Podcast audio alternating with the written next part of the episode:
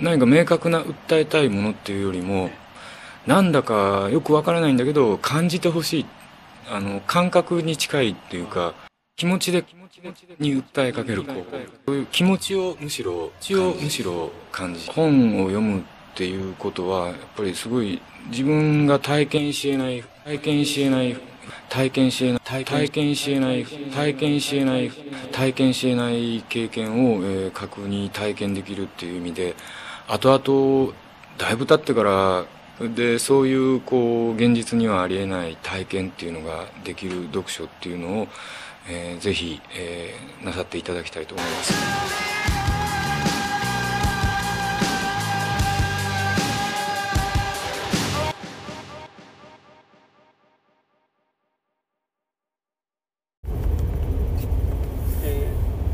富村ラジオ大学です。富村ラジオ大学は59回目です。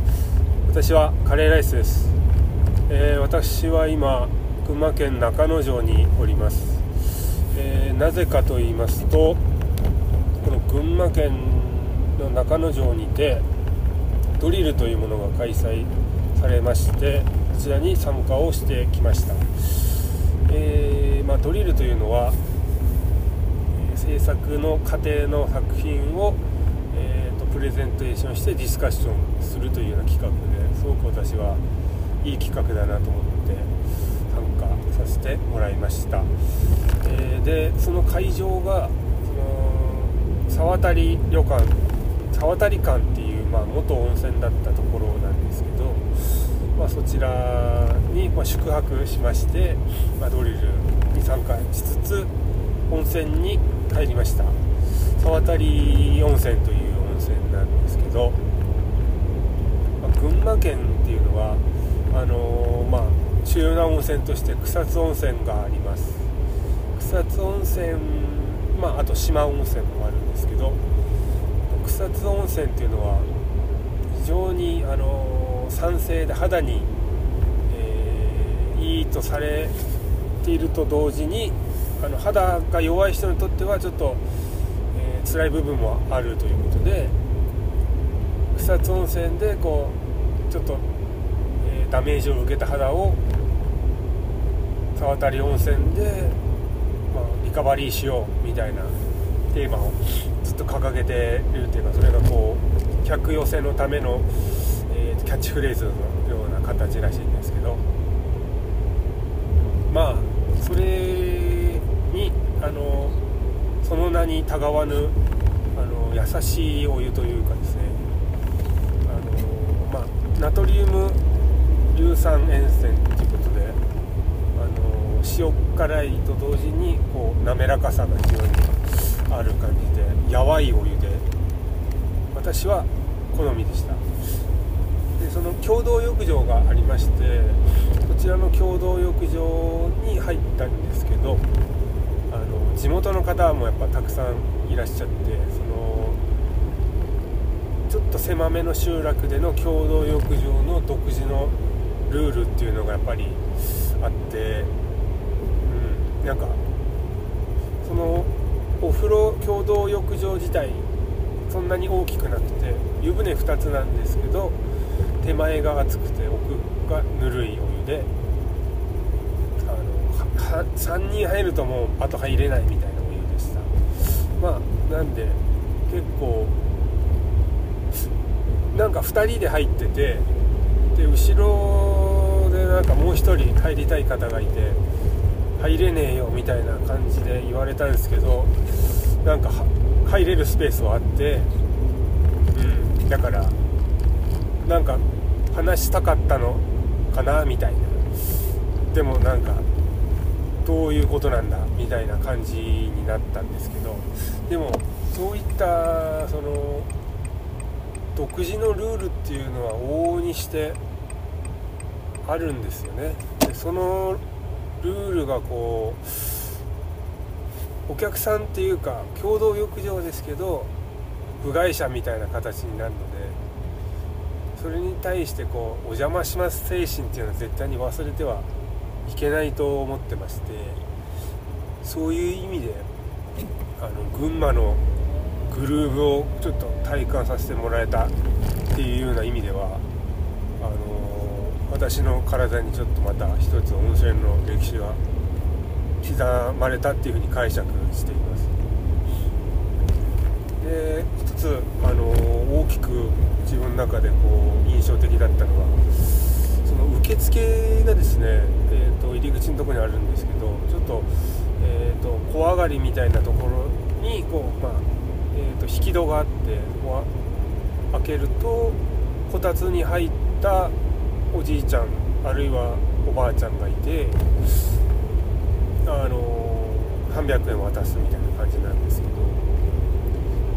どでこたつに常に入った状態で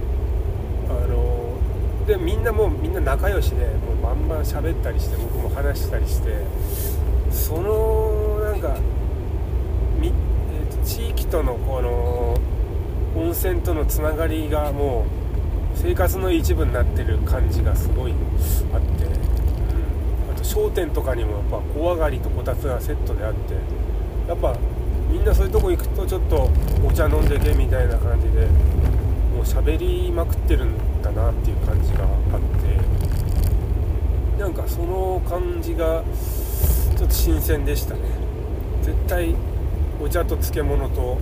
こたつみたいなのがセットになってるんだなみたいな、うん、すごいみんな仲良さそうな感じがして。そのその中に温泉も一緒に自然にこう入っている感じがすごくしましたね沢渡温泉ってでまあ僕自身あのー、まあこれ今回のテーマとテーマというか沢渡温泉とは別かもしれないんですけどあ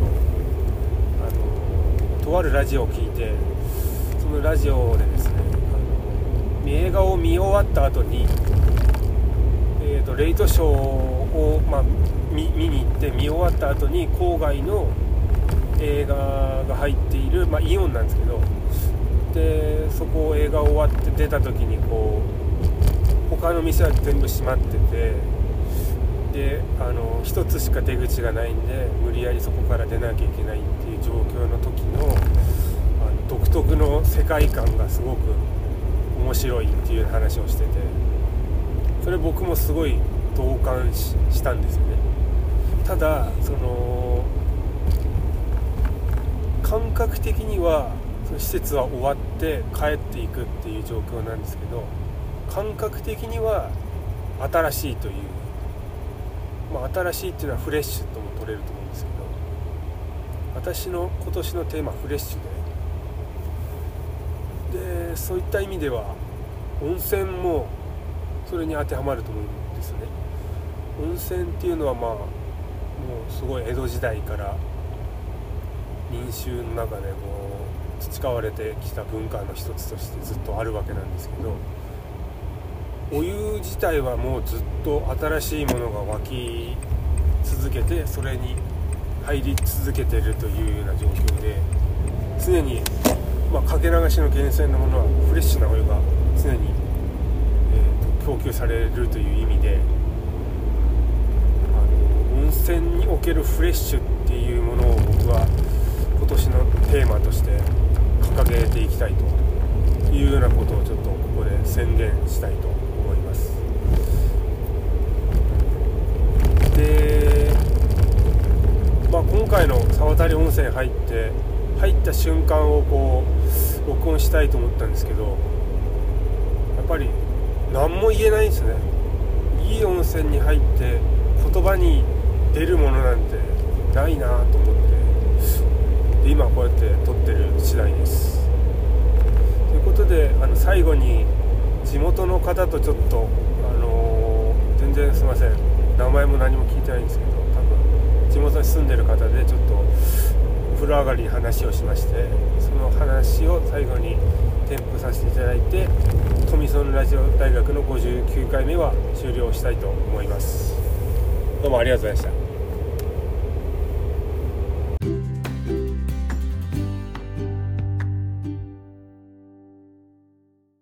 あそうですか。仕事だよ。あええー、そうなんですね。草津の温泉よりここの温泉の方がいいですね。うん。で今やパチンコ屋勤めてる人なんだよ。そうなんですか？あそうなんですか？知り合いだろ？パチンコで勤めてる方。うんでかいの。わかんないです。来てるよ。そうなんですか？へえあとあそこの常習券も惜しかったですね。で帰るのか。帰ります。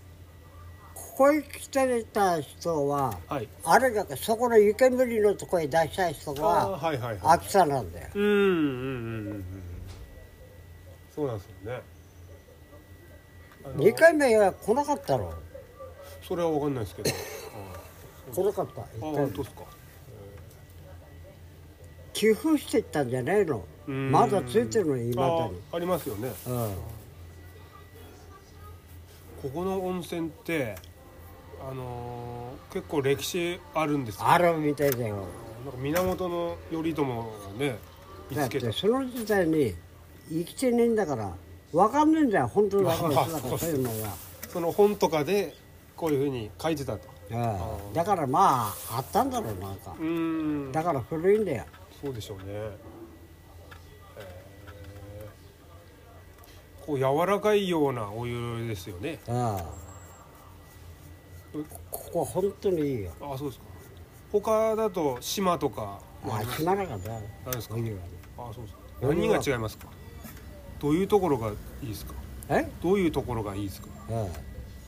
ここはほら飲んだりもああできそうなんですよるでね国のあれがちゃんともう出てんだあから。あはい、今はい、検査が嬉しいね。ノロウイルスとかあります。ラジオネア菌とかね。あだからまあゲーセンでやってるとこじゃないと今危ねえからな。ああそうですよね。あそういうこと。せ鮮度がいいというか